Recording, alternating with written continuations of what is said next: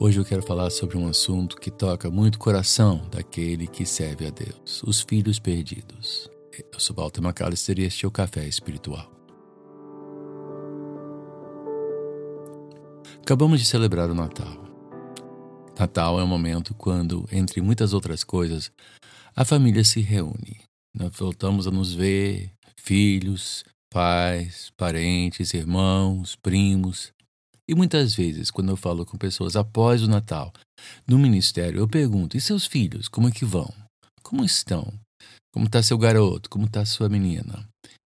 E aí diz: não, estou muito bem e tal. E eu pergunto: então, estão, com, estão andando no caminho de Deus? Estão na igreja? E dizem assim: é, não, não estão, mas você sabe, pelo menos uh, conseguiu um bom emprego, pelo menos conseguiu casar bem, casou com alguém que uh, é muito responsável, tem um bom emprego, pelo menos ele tem assim perspectivas. E eu pergunto, pelo menos basta? Não. Pelo menos não basta.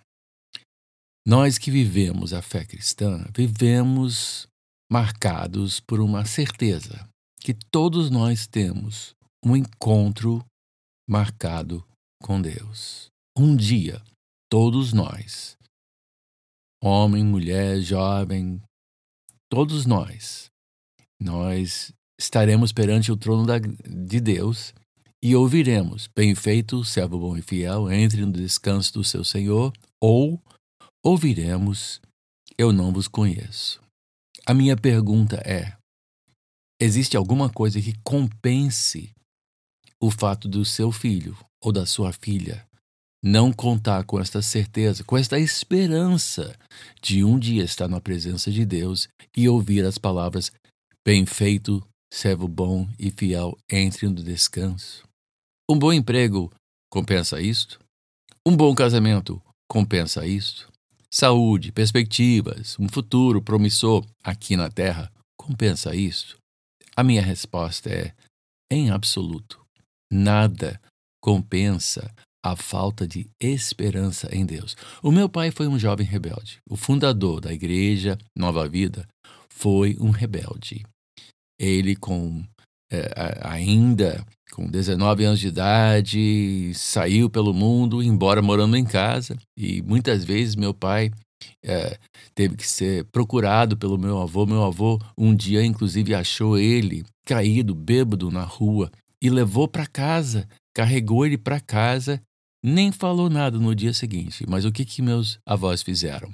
Eles fizeram um propósito de orar pelo meu pai todo dia, jejuando o seu almoço. Durante três anos, meus avós jejuaram o seu almoço todo dia, usando aquele tempo para orar pelo seu filho rebelde, o Roberto. Hoje nós sabemos a sua história. Ele se tornou um evangelista internacional, plantou igrejas, veio para o Brasil, foi o fundador da Nova Vida, das muitas Nova Vidas que hoje esse essa igreja que começou como um movimento evangelístico, como uma cruzada, né? mas ele ele foi um rebelde. Há pessoas que de certa forma se entristecem por isto, mas não, é, não priorizam a salvação dos seus filhos. Nós temos que lembrar que enquanto houver vida, há esperança. Nós temos que orar por eles, prantear por eles, jejuar por eles, até que cada um. Temos que criá-los no caminho do Senhor. E muitos foram criados no caminho do Senhor. E ninguém é perfeito, nenhum pai é perfeito. Eu conheço pessoas muito piedosas cujos filhos andam longe de Deus. Mas isso não quer dizer que precisam ficar assim. Não precisam.